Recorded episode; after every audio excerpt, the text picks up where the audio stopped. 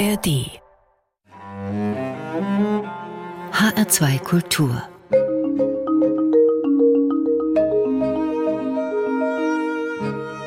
Doppelkopf Heute mit Hermann Diel als Gastgeber und ich freue mich sehr auf meinen Gast, auf die beliebteste Schauspielerin Berlins. Das äh, ist belegt. Sie hat nämlich sechsmal den goldenen Vorhang vom Publikum bekommen. Sie stammt aus einem Dorf bei Hanau und wurde in London, New York und in Paris berühmt. Sie ist Schauspielerin und Sängerin. Sie hat oder ist die beste Stimme der Welt. Das sagt zumindest der Intendant der komischen Oper in Berlin. Sie singt in Musicals. Sie war mit Liedern von Edith Piaf unterwegs und tourt aktuell mit Orchester und einem Kurt-Weil-Programm. Herzlich willkommen, Katharine Merkel. Sperling. Hallo, vielen Dank für die Einladung. Sie sind aktuell unterwegs äh, und spielen das auch in Berlin mit einem Kurt-Weil-Programm. Das ist dann kein Konzert, das ist äh, kein Theater, keine Oper. Das ist eine szenische mhm. Collage. Sie ziehen sich auf Tour jetzt nicht so oft um wie in Berlin. Das ist natürlich immer dem Tourneetheater geschuldet. Aber Sie vermitteln so den Eindruck, das macht Ihnen richtig Laune, mit diesen Musikern auf der Bühne zu stehen. Das ist ja das äh, Orchester der komischen Oper. Ja, es ist unglaublich. Dieser Abend ist ein solches Geschenk von Barry Kosky. Er hatte die Idee dazu. Wir hatten vor drei Jahren einen sehr intimen Abend gestaltet. Lonely House mit den Liedern, die Kurt Weil im Exil geschrieben hat in Paris und New York. Also die eher unbekannteren hier in Deutschland. Und ähm, dann meinte er so, jetzt, jetzt kommt die Berliner Zeit die Bekannten, die Perlen, diese ganz berühmten aus der Dreigroschenoper oder aus Happy End oder weniger bekannte auch ähm, Lieder, die er mit Walter Mehring oder Erich Kästner geschrieben hat. Und ja, ein neu entdecktes Lied ist auch drin, das man erst 2017 wiederentdeckt hat. Also es gibt da ganz, ganz viel zu sehen und zu erleben an dem Abend und für mich ist das ja ein, ein Wahnsinn, sowas machen zu dürfen berühmt, beliebt, vielleicht auch besonders, aber das ganze Zeug ist jetzt 100 Jahre alt. Was, was ist da heute noch an, an Zauber drin? Es ist wahnsinnig aktuell. Die Texte von Bertolt Brecht, er hat ja damals seine Zeit reflektiert und darüber geschrieben, sehr gesellschaftskritisch, sehr politisch, sehr ähm, bedacht, was die, die Unterschicht betrifft, also immer gegen die Unterdrückung und gegen die Ausbeutung geschrieben und ja, den Konsum sozusagen auch in den sieben Todsünden thematisiert. Diesen Wahnsinn, was wir hier betreiben an Konsum in dieser Konsumgesellschaft. Und das ist so aktuell. Es ist heute, würde ich sagen, vielleicht genauso aktuell, wenn nicht noch aktueller denn je. Und das ist ähm, Wahnsinn, diese Texte, die so hart und direkt und so ehrlich und auf den Punkt geschrieben sind von ihm und so klug. Ähm, auch sehr poetisch man unterschätzt das sehr oft. Das Brecht war auch sehr poetisch und sehr ähm, liebevoll. Und nicht nur mit dem Zeigefinger, wie man das auch gerne mal damals dargebracht hat. Und das in ganz andere Arrangements zu packen, die Kai Tietje für das Orchester der komischen Oper geschrieben hat, so werden die Lieder nochmal ganz anders beleuchtet und äh, bekommen einen anderen Stellenwert. Und ich kann komplett frei interpretieren. Und ich würde auch nicht sagen, es klingt nach Weimarer Republik, sondern es klingt nach Weltmusik. Da ist alles drin. Da ist orientalische Musik drin, da ist Tango aus Buenos Aires, da ist Jazz drin und Blues und äh, ganz viele verschiedene Elemente. Also es klingt eher nach Weltmusik, nach den verschiedensten Stilen, die es überhaupt gibt. Und das macht große Freude. Wenn das alles noch so aktuell und toll ist, und ich habe es gehört, es ist tatsächlich noch so aktuell und toll, fragt man sich da manchmal, Mensch, ihr jungen Leute, das, ihr müsstet doch eigentlich diese Lieder schreiben. Es gibt durchaus ganz tolle Liedermacher und Songwriter, die auch unsere jetzige Zeit reflektieren. Und ich finde, Annenmai Kantereit, die sind großartig. Die haben tolle Texte, sehr ja, der Zeit entsprechend und ihrem Alter entsprechend und die denken viel nach und packen das in ihre Lieder. Das kann man vielleicht genauso vergleichen. Ja. Das ist ja nun Ihr zweites oder je nachdem, wie man zählen möchte, auch drittes Weil-Programm. Sie waren schon unterwegs unter dem Titel Lonely House mit den Liedern aus dem Exil von Kurt Weil. äh, und hatten auch noch die sieben Todsünden mit Brecht-Weil-Songs. Merling singt Piaf, also das wäre ja jetzt naheliegend, das kann man sich schön vorstellen oder man könnte sich auch vorstellen, Merling singt Nina Simon. Und jetzt aber wieder, Merling singt Kurt Weil. Sie haben selber gesagt, das sind oft so auch so scharfe und äh, harte Texte. Warum dann doch wieder den? Naja, ich habe über diesen Lonely House Abend mit Barry Kosky eben diese Welt, dieses Universum von Kurt Weil und Bertolt Brecht entdeckt. Und es fasziniert mich immer mehr. Je, je tiefer ich da eintauche, je, je mehr entdecke ich und äh, je mehr kann ich persönlich auch damit anfangen. Für mich war es am Anfang etwas schwierig, sperrig und ich habe mich ein bisschen auch dagegen gewehrt, weil ich auch großen Respekt natürlich habe vor dieser Musik, vor diesen äh, Autoren und vor diesem Kurt Weil war einer der bedeutendsten Komponisten des 20. Jahrhunderts und natürlich war der Respekt sehr, sehr groß und auch vor den Interpretationen von Lotte Lenya, seiner Muse, seiner damaligen Frau oder auch Gisela May, die haben das geprägt, aber ich darf es jetzt auf meine ganz eigene Art singen, interpretieren, fühlen, spielen und ja, und das ins Heute übertragen. Und das finde ich sehr spannend. Wenn wir sagen Respekt vor etwas haben, dann schwingt da oft so was Konservatives mit im, im Sinne von, von bewahren, festfrieren, als sei das jetzt also wenn er das vor 100 Jahren so gemacht hat, dann macht man das so. Oder man bemüht sich dann auch die Intention vielleicht beizuhalten. Bei Ihnen hatte ich eher den Eindruck, der Respekt ist groß, weil man erkennt, was für tolle Lieder das sind. Aber dann kommt der Mackie Messer ja völlig anders daher, zum Beispiel, um gerade den größten Gassenhauer zu nehmen, viel beswingter, äh, fast schon fröhlich. Ja, aber das ist doch gut, dass es ja, das meine ich ist. Ja. Und das ist gut, dass sich das alles weiterentwickelt. Ich singe Mackie Messer in neuen Sprachen, fange mit Türkisch an. Und das ist einfach, ja, das zeigt, was das für eine kosmopolitische Musik ist, die also die ganze Welt erobert hat die in mehreren Sprachen gesungen wurde und man kennt Mackie Messer überall. Also es wurde damals ja in Berlin nach dieser großen Uraufführung 28 am Schiffbauerdamm haben alle in Berlin den Mackie Messer Song gepfiffen. Alle Taxifahrer konnten dieses Lied.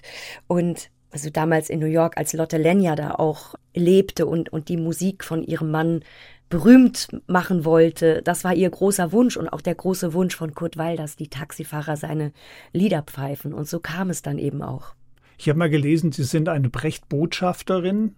Haben Sie mal beim Goethe-Institut schon mal nachgefragt, ob das nicht auch eine schöne Sache wäre, dass äh, Merling bringt die Brecht-Botschaft in die Welt? Ich würde mich freuen, wenn das Goethe-Institut auf mich zukommt und mir dieses Angebot unterbreitet.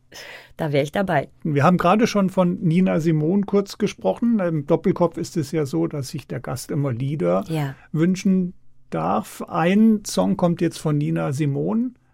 I Put a Spell on You. Warum den? Erstens mal liebe ich diese Künstlerin. Ich finde sie großartig, weil sie so eine Wut in sich trägt und eine Message, eine Botschaft. Sie hat gesagt, an artist's duty is to reflect the times. Und das ist auch das, was eben Brecht und Kurt Weil damals gemacht haben, diese Zeit, in der wir leben, zu reflektieren und das in Musik, in Texte umzusetzen und auch in die Interpretation. Und da gehört eine gewisse Wut dazu, auch gegen Ungerechtigkeit und ja, Unterdrückung. Und das drückt Nina Simone mit jeder Faser ihres Seins aus, in ihrer Stimme. Und das liebe ich an ihr. Dann hören wir jetzt I Put a Spell on You.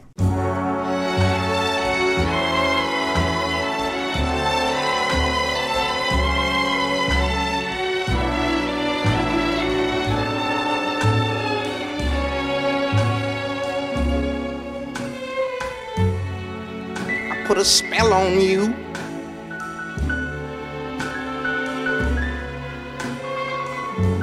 Cause you're mine.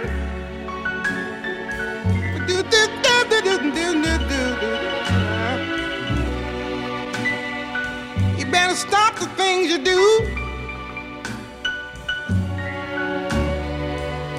I ain't lying.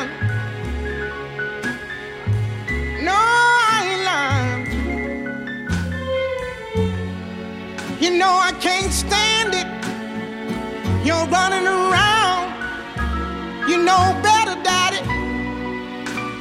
I can't stand it cause you put me down. Yeah, yeah. I put a spell on you. Because you're mine.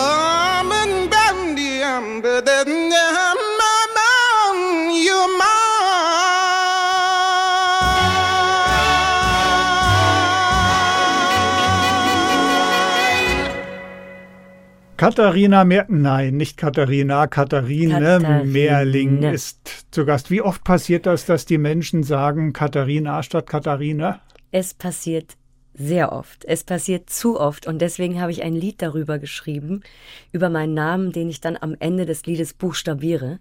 Und habe dann gehofft, also wenn ich das dann auf der Bühne gesungen habe, dass die Menschen im Publikum das dann kapiert haben. Und dann kommt wieder Katharina. Wie geht das Lied? Hm. Es geht, ich heiße Katharine mit nem E und nicht mit A. Ich muss es einmal sagen, denn das verwirrt wohl offenbar. Man nennt mich ständig anders und damit das nicht so bleibt, erkläre ich's ein für alle Mal, wie man mich nennt und schreibt. Ah. Mit nem K statt mit C und nem H nach dem T, dann ein A und am Ende ganz wichtig, kommt ein E und kein A, ist das endlich mal klar. Es gibt nichts, was mir leicht erschiene, schlicht und einfach Katharine. Wuhu. Ein wunderbares Lied. Ich hätte es vorher hören sollen, dann wäre mir der kleine Versprecher vielleicht erspart geblieben. Wir versuchen es einfach nochmal. Katharine Mehrling ist zu Gast im HR2. Doppelkopf Gastgeber ist Hermann Diel.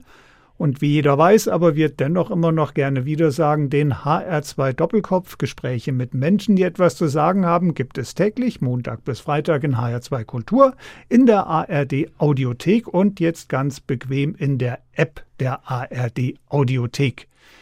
Die Geschichte der Sängerin Katharine Mehrling beginnt ja ganz früh, und zwar bei uns in Hessen, in einem Dorf bei Hanau, na, genauer gesagt in einem Dorf in der Stadt Nidderau oder ganz genau gesagt, sie beginnt in Ostheim. Ich habe mal geschaut, Ostheim damals, das sind 3000 Einwohner, aber eine Musikkneipe. Da hat die Mama gesungen. Da hat die Mama gesungen und der Papa hat Klavier gespielt und Akkordeon, das war wild, das war verrucht, da war immer was los. Da haben sich Menschen kennengelernt, die haben sich verliebt, die haben sich betrogen. Jeden Abend spielte eine andere Band. Es gab also ganz viele verschiedene Musikstile, mit denen ich äh, schon sehr früh in Berührung gekommen bin, wie Jazz, Dixieland. Donnerstags spielte immer eine Dixieland-Band. Das fand ich als Kind damals sehr befremdlich und habe das als Krach empfunden. Heute liebe ich das. Da geht mein Herz auf, wenn ich Dixieland höre, weil es so wild und so unkoordiniert ist und so herrlich. Alle spielen drauf los. Ja, und auch mit Schlager, Chanson. Meine Mutter hatte parallel sogar noch in den 60er Jahren in Frankfurt eine Chansonkneipe am Affentorplatz und ähm, hat die parallel betrieben zur Tenne in der ähm, in Ostheim. Und ich war kürzlich am Affentorplatz und habe versucht, diese Adresse zu finden, aber ich habe sie leider nicht gefunden. Also wer damals in Gritz Chanson Boutique war, bitte melden. Ich möchte die Adresse herausfinden. Und sie hatte auch mal einen Auftritt damals in den 60er Jahren in der Drehscheibe mit einem eigenen Chanson. Sie hatte eine wunderbare, berührende Stimme und ja, Die Stimme hat sie scheinbar der Tochter vererbt. Die Geschichte mit der Kneipe klingt ja so ein bisschen. Also wenn ich in, im PR-Wesen tätig wäre, hätte ich mir so eine Geschichte gerne mal ausgedacht, aber sie ist ja tatsächlich wirklich so. Und dann liegt dann wirklich die kleine Katharina oben im ersten Stock äh, im Bett und hört, wie unten in der Kneipe musiziert wird. Ja, mein Zimmer, mein Kinderzimmer lag direkt drüber über der Tanzfläche und ich habe natürlich alles mitbekommen und äh, ja, die ganze Musik und der Zigarettenrauch drang nachts durch meine Tür und eben auch die Stimme meiner Mutter. Und ähm, ja, so bin ich sozusagen in den Schlaf äh, geschuckelt worden mit, mit ihrer Stimme im Ohr. Und ihre erste eigene, in Anführungsstrichen, eigene große Musikgestalt war Madonna? Ähm, nee, meine, mein erstes Lied, was ich mochte, war von meiner Heldin Heidi, tatsächlich. Nein, Madonna kam schon sehr früh, als ich äh, doch als Teenager anfing, Popmusik zu hören und Soul. Da habe ich mich dann irgendwie in Madonna verguckt und in diesen Style und bedauere das sehr, was heute aus ihr geworden ist. Wenn aus Kindern Jugendliche werden, dann machen die ja gerne genau das Gegenteil von dem, was die Eltern gemacht haben. Ja, wenn die Bier trinken, trinke ich halt Wein oder was auch immer.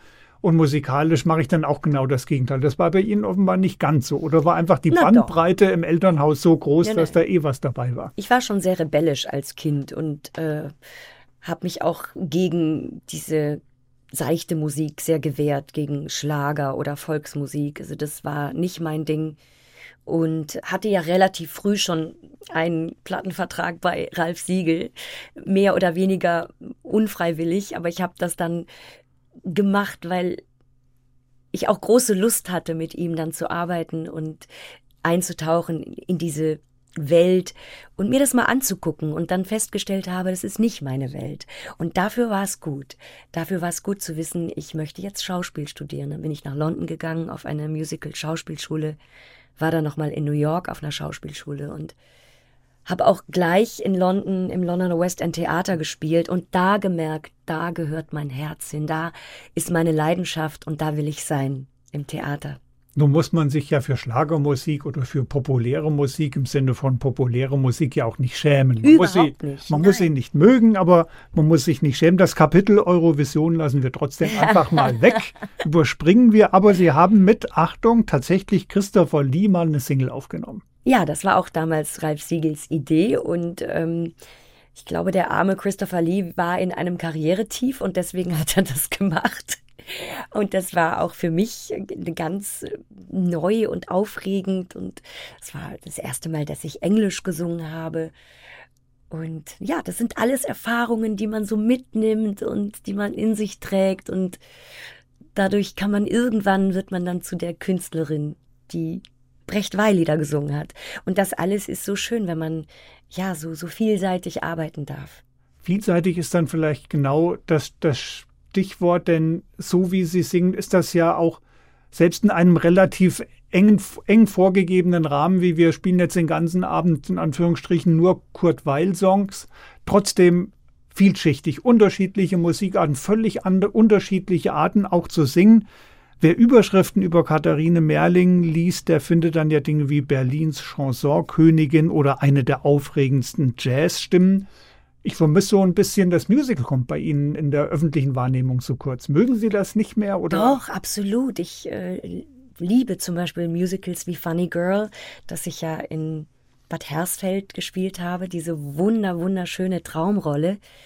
Ich habe seit Bad Hersfeld 2019 kein Musical mehr gemacht. Dann kam natürlich auch die Pandemie und es hat sich in dieser Zwischenzeit nicht ergeben. Also ich habe in der komischen Oper weiterhin Ball im Savoy gespielt und die Jiddisch-Revue, ein, ein wunderbare, fulminante Abschiedsrevue von Barry Kosky in jiddischer Sprache. Aber ich werde jetzt im Herbst tatsächlich in der Eröffnungsproduktion von der komischen Oper im Schillertheater des Musical Chicago spielen mit ganz fantastischen KollegInnen und da freue ich mich schon sehr und das wird wieder ein Musical sein. Sie hatten ja auch, Sie haben ja vorhin gesagt, Sie haben auch eine Ausbildung als Schauspielerin. Sie hatten auch einen Auf Auftritt mal im Traumschiff. Sie waren in einem Kinofilm zu sehen, Operation Walküre, Stauffenberg-Attentat mit Tom Cruise. Mhm. Und Sie waren, glaube ich, auch mal in einem Liebesfilm in Kapstadt zusammen mit Didi Hallervorden, Veronika Ferris und Steffen Kroth. Ja. Schauspielerin oder Sängerin? Was meinen Sie? Wir wollen ja keine Schubladen aufmachen, genau, aber wenn man sagt, was bin ich denn eigentlich, bin ich da mehr Schauspielerin oder mehr Sängerin? Das bin ich jedes Mal Ich kann das nicht erklären, ehrlich gesagt.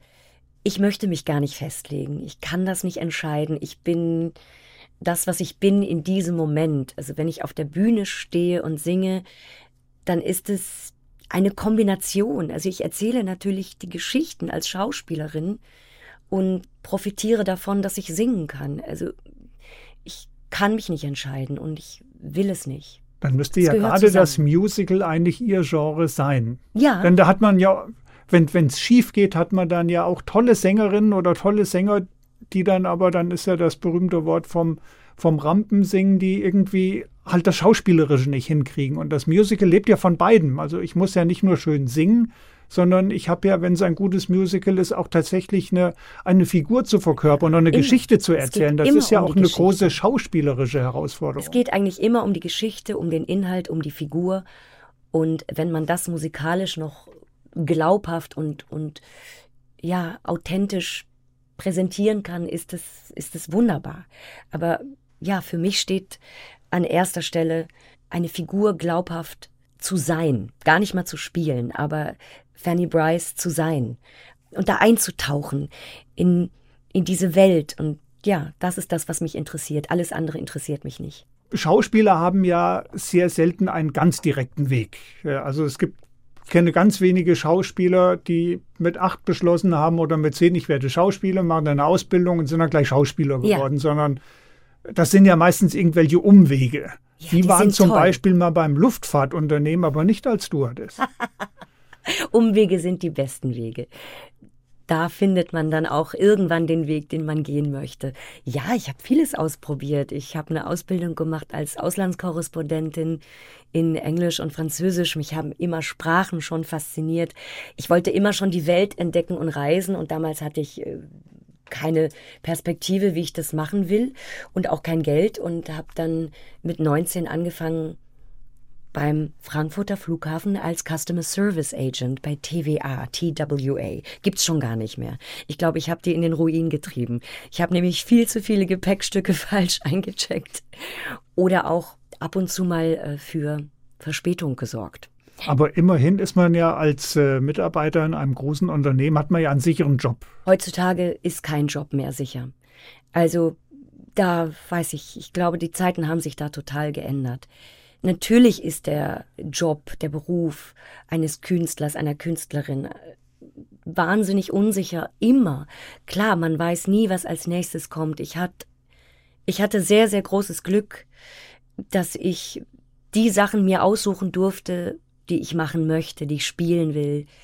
Ich habe sehr viel experimentiert mit meinen Programmen. Ich habe sehr viele eigene Programme auf die Bühne gebracht und experimentiere immer weiter. Ich probiere mich immer weiter aus. Und ich habe das Glück, dass ich ja von meinem Beruf sehr, sehr gut leben kann. Und deswegen kann ich mich auch ausprobieren, ohne jetzt unbedingt mein Publikum zu verschrecken. Aber ich möchte immer mich wieder neu entdecken und neue musikalische Vorlieben entdecken und und nicht stehen bleiben. Man darf sich nie ausruhen auf dem, was man erreicht hat. Äh, es gibt immer Unsicherheiten. Ich bin immer umgeben von Zweifel, Selbstzweifel. Das ist völlig klar und ich glaube, das wäre auch falsch, wenn es nicht da wäre. Man muss sich immer hinterfragen und gucken, was, wie kann man es anders machen oder noch andere Wege ausprobieren und gehen. Und das halte ich für, für ganz, ganz wichtig, dass man als Künstlerin nie stehen bleibt, sondern immer, ja, auch wenn man scheitert, auch wenn man hinfällt, auch wenn es vielleicht das nicht war. Es ist ganz wichtig, diesen Weg zu gehen und zu sagen, okay, ich mache das jetzt einfach und ich versuche was Neues. Ich will mich ausprobieren. Ich möchte nicht in der Komfortzone bleiben, in der ich mich wohlfühle, sondern immer out of the comfort zone und raus und äh, Dinge versuchen, auch wenn es manchmal nicht klappt. Jetzt springen wir nochmal hin und her. Wir haben gesagt, Sie stammen ursprünglich aus Nidderau, aus Ostheim. Sie waren in der Welt, Paris, New York. Ihre neue Heimat ist jetzt Berlin. Ja, schon sehr lange, genau. Also ich bin eigentlich von meinem Dorf direkt nach London gezogen. Und das war natürlich der Wahnsinn. Und dann von London, da war ich zwei Jahre nach Paris. Dann war ich in New York. Und von New York dachte ich, es gibt eigentlich keine andere Stadt, zumindest nicht in Deutschland, die in Frage kommt als Berlin. Und ja, da bin ich 2000 nach Berlin gezogen und habe sehr klein angefangen in einem sehr kleinen Theater. Das hieß auch das kleine Theater. Und die Theater wurden immer größer und ja, jetzt habe ich das Glück, dass ich ein wunderbares Publikum habe in Berlin, das mir sehr treu ist. Die neue Heimat ist also Berlin. Dann reden wir nicht nur mit Katharine Merling über Berlin, sondern wir wollen auch hören, wie sie drüber singt und hören das Lied. Straßen von Berlin. Genau.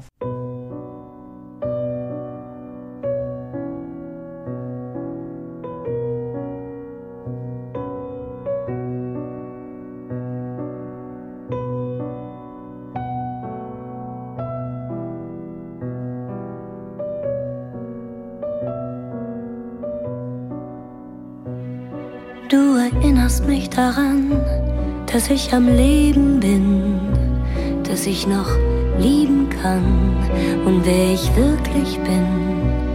Du erinnerst mich daran, was meine Träume waren, was ich mal wollte vor vielen Jahren. Ich hab's vergessen und laufe ziellos durch Berlin, bin wie besessen auf der Suche nach dem Sinn. Geht die Liebe hin, wenn sie geht? Wo geht die Liebe hin?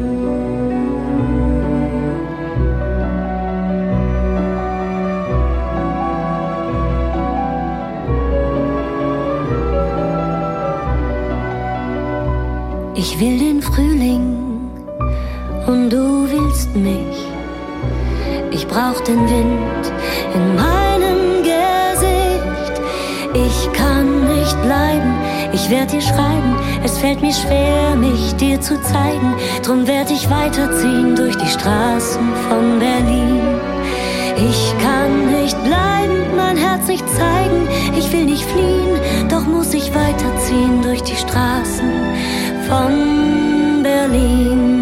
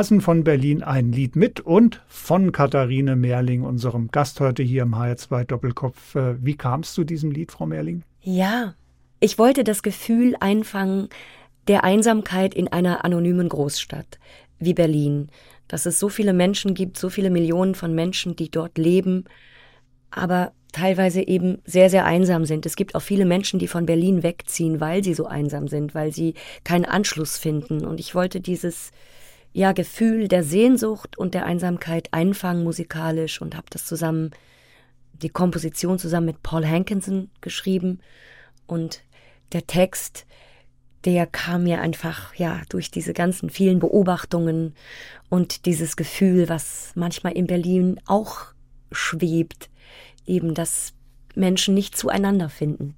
Katharine Merling zu Gast im HR2 Doppelkopf. Gastgeber ist Hermann Diel und jetzt muss ich ein bisschen persönlich werden. Ich habe Katharine Merling das erste Mal live erlebt in Bad Hersfeld in der Stiftsruine. Das war 2014 in Kiss Me Kate. Äh, ich erinnere mich noch, ich habe damals mir noch mal, wie man das macht, noch mal durchgelesen, um mhm. was geht's da eigentlich und dachte mir, du lieber Gott, eine Theatertruppe zieht umher mit dem, dann kommt wieder Spiel im Spiel, Shakespeare, der widerspenstigen Zähmung.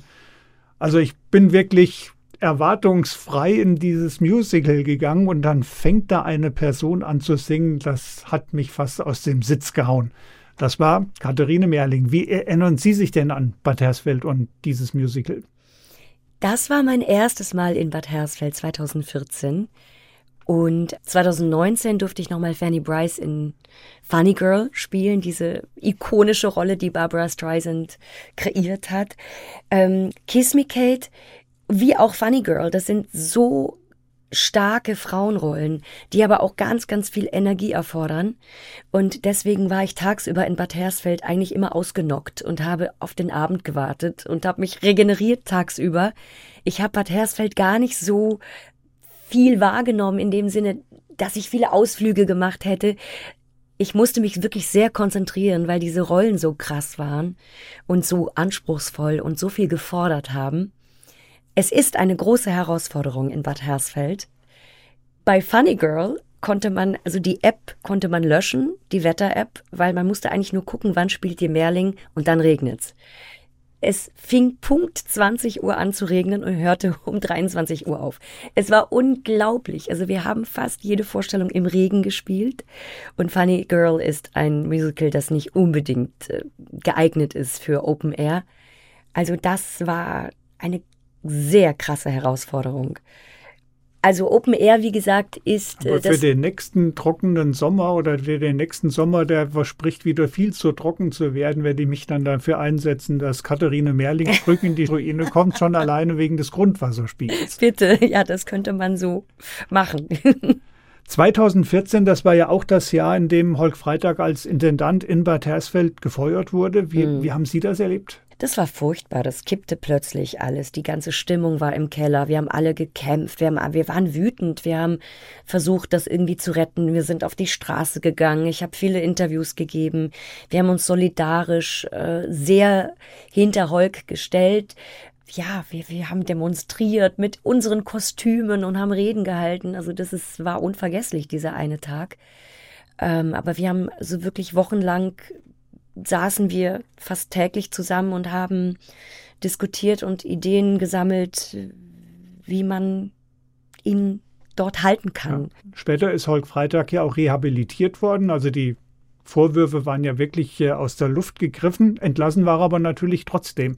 Äh, Sie haben sich damals wirklich so intensiv eingesetzt, das ganze Ensemble, äh, die Schauspieler, Sie haben das mhm. gerade noch mal gesagt, es war wirklich so viel äh, auch Energie da, aber ja. genutzt hat es am Ende nichts. Nein, leider nicht. Nein. Fühlt man sich da sehr ohnmächtig? Wie geht man damit um? Es war enttäuschend, aber natürlich geht's Leben weiter und ja.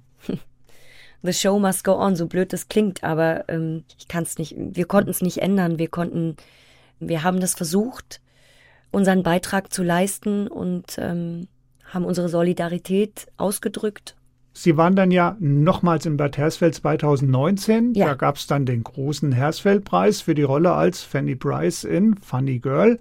So bevor jetzt jemand ganz investigativ herausbekommt, äh, dass ich da befangen bin, bekenne ich es lieber gleich. Jawohl, ich war damals in der Jury. Ich habe sogar den Preis übergeben können. Und ich sage ganz offen, für mich war das ein wirklich schöner Moment.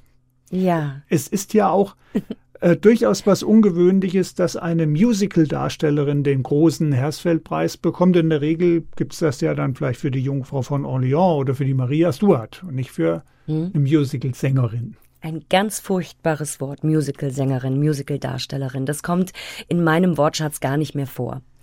Wir sind Schauspieler, SängerInnen, Performer, aber Musical-Sänger, was bedeutet das denn? Also wenn man eine Rolle spielt, dann spielt man sie. Und dann ist das Schauspiel. Und wenn die Musik dazukommt, ist es einfach nur bereichernd und kein, kein Manko, sondern es ist was Wunderschönes, wenn Musik dazukommt. Ich sehe das als ganz große Bereicherung und nicht als, ähm, Schwierigkeit. Genauso hat das die Jury damals ja auch gesehen, deswegen gab es ja auch den großen Hersfeldpreis, genau, genau für das, was Sie jetzt gerade beschrieben haben, eben nicht für Singerei, sondern für eine, eine richtig tolle Darstellung einer Rolle auf der Bühne. Wie ist denn Hersfeld überhaupt für Schauspielerinnen, für Schauspieler? Ist das so eine kleine Oase? Man sitzt im Biergarten vor der Kantine, hat entspannt Kontakt mit Publikum oder wie, wie nimmt man das wahr, wenn man für eine Saison dann mal da ist und sonst von den aus der großen Stadt Berlin kommt? Es ist schon was ganz Besonderes in Hersfeld. Es ist schön, auch wirklich der Kontakt zum Publikum danach und ähm, aber es, wie gesagt, es ist herausfordernd, Open Air zu spielen. Man hat mit diesen ganzen Naturgesetzen zu kämpfen. Es lenkt teilweise ab, wenn da irgendwelche Vögel rumfliegen oder wenn es regnet, wenn es kühl ist und es ist kalt. Also ich muss ganz ehrlich sagen, ich bevorzuge die Intimität eines Theaters. Aber ich habe es sehr genossen, in Hersfeld in dieser traumhaften Kulisse auf der Bühne zu stehen. Hersfeld wäre ja gerne das Salzburg des Nordens. Wie viel Größenwahn ist da drin? Ach, das kann man schon sagen. Also das äh, ist schon wirklich was äh, sehr, was auf dieser Bühne stattfindet, hat wirklich eine ganz, ganz große Qualität. Und ich bin immer wieder fasziniert, auch wenn ich selber im Publikum sitze, was da möglich ist auf dieser Bühne, was für eine Magie sich da verbreitet und wie, wie kraftvoll dieser Ort ist. Fast schon, ja, wie so ein Kraftort, ein magischer. Und ähm, ja, ich glaube, das könnte man sogar damit vergleichen. Magischer Kraftort, das würde ich persönlich für meine Eindrücke von Bad Hersfeld durchaus unterstreichen mhm. und mittragen. Genau so kann man es wunderbar ausdrücken. Wir schauen jetzt nicht nach Salzburg im nächsten Lied, sondern wir gehen noch weiter in den Süden. Ihr nächster Musikwunsch, was hören wir da? Wir hören ein italienisches Lied. Ich liebe die Musik aus Italien aus den 50er, 60er Jahren. Und dieses Lied, das äh, macht mich einfach glücklich. Ich habe letztes Jahr in Italien, in Apulien geheiratet und wir haben zu diesem Lied getanzt und es zaubert mir immer ein Lächeln ins Gesicht. Das stimmt. Und zwar hören wir jetzt Dua Americano. Dann hören wir also sozusagen das italienische Hochzeitslied von Katharine Merling von Renato Carosone.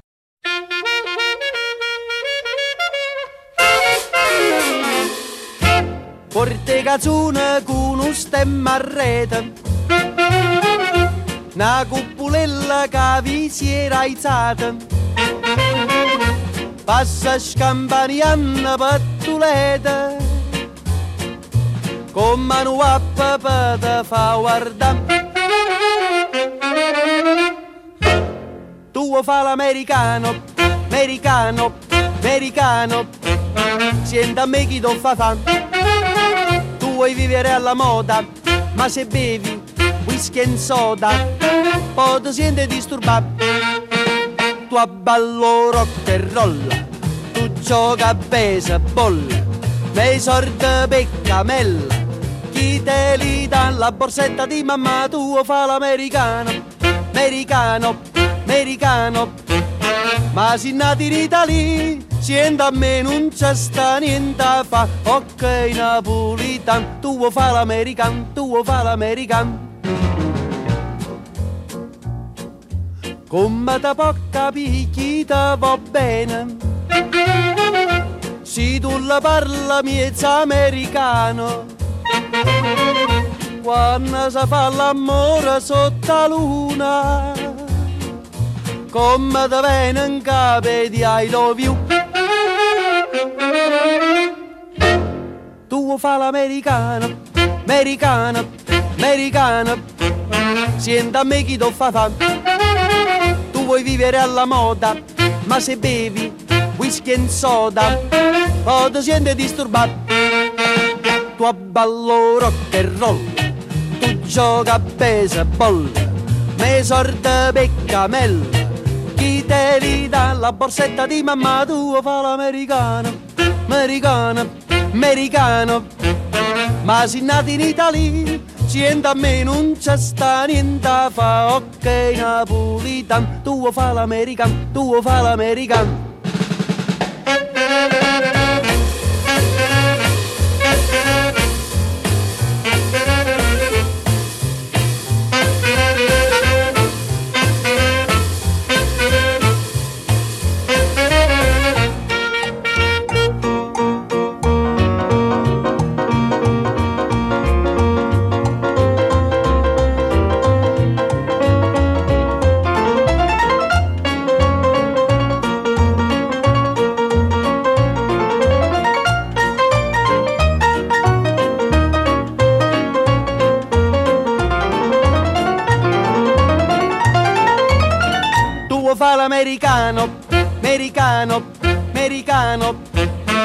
Se nati in Italia, sienta a me non c'è sta niente fa, ok napolitan, tu fa l'americano, tu fa l'americano. Wish che so del rock and roll, wish che so del rock and roll, wish che so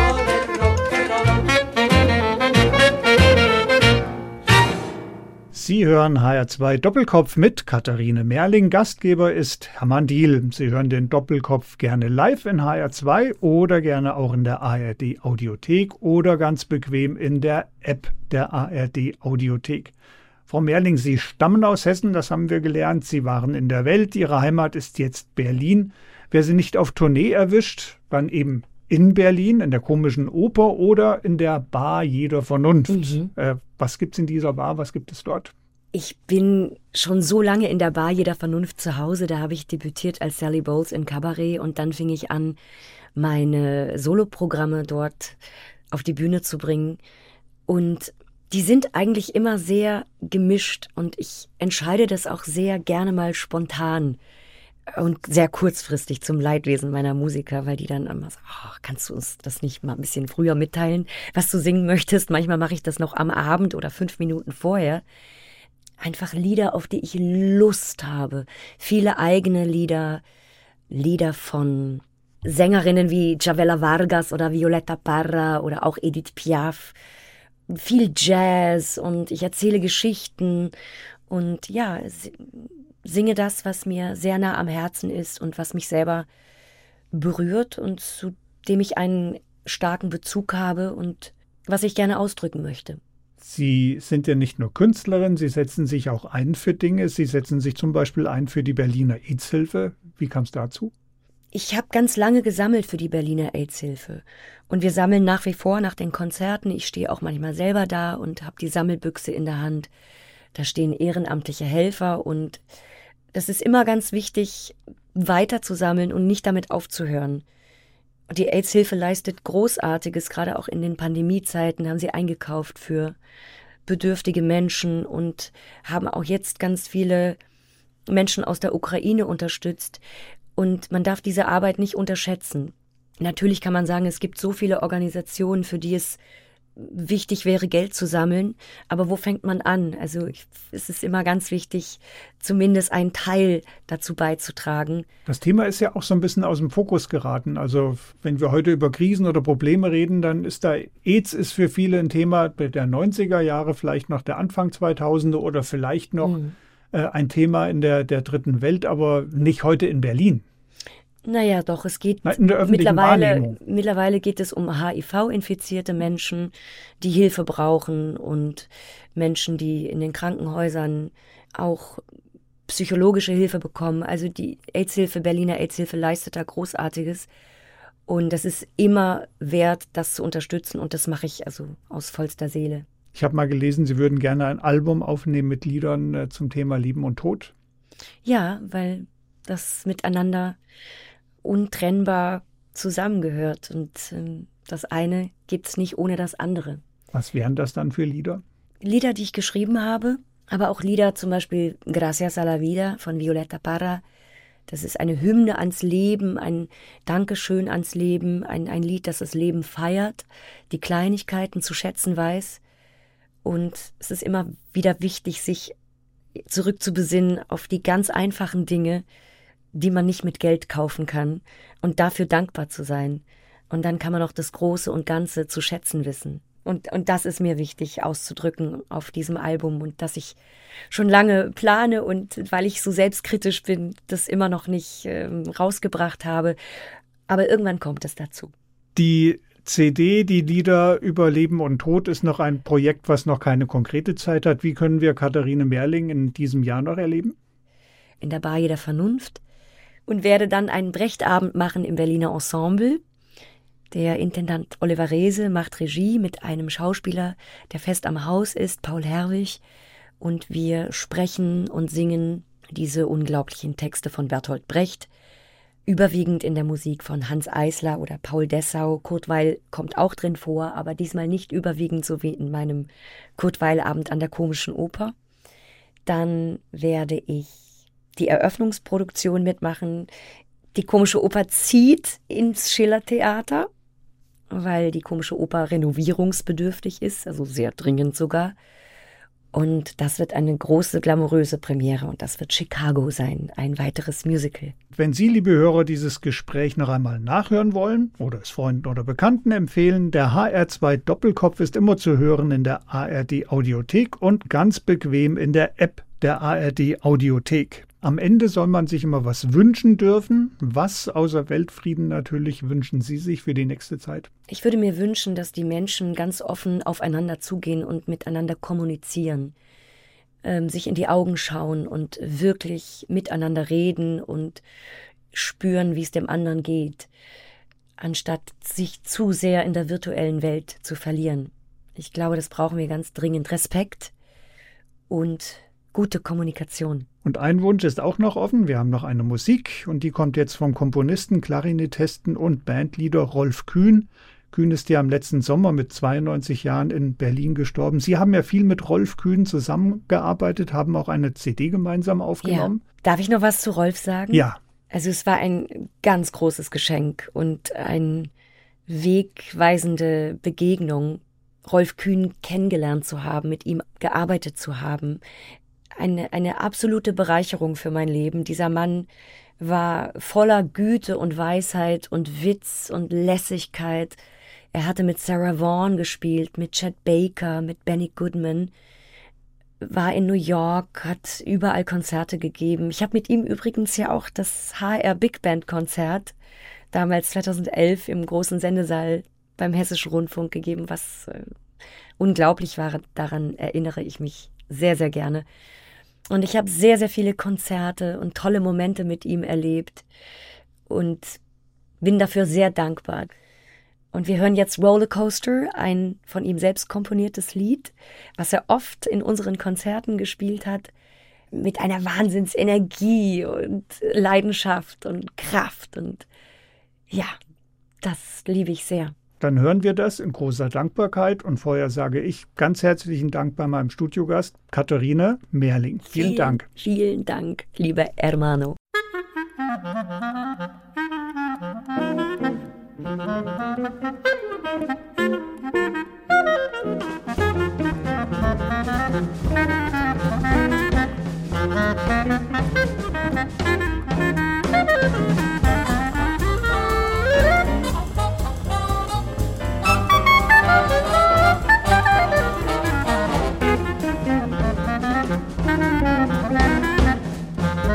Thank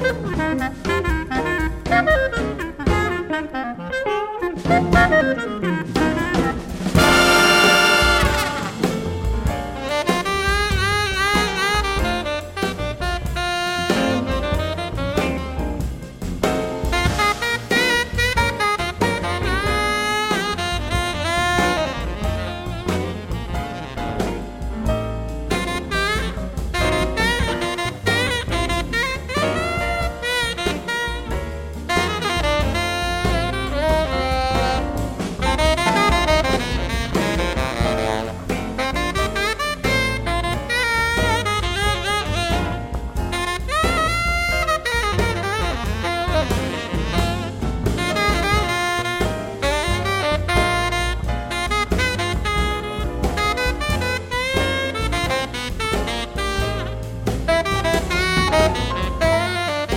Lakatos, meine Damen und Herren.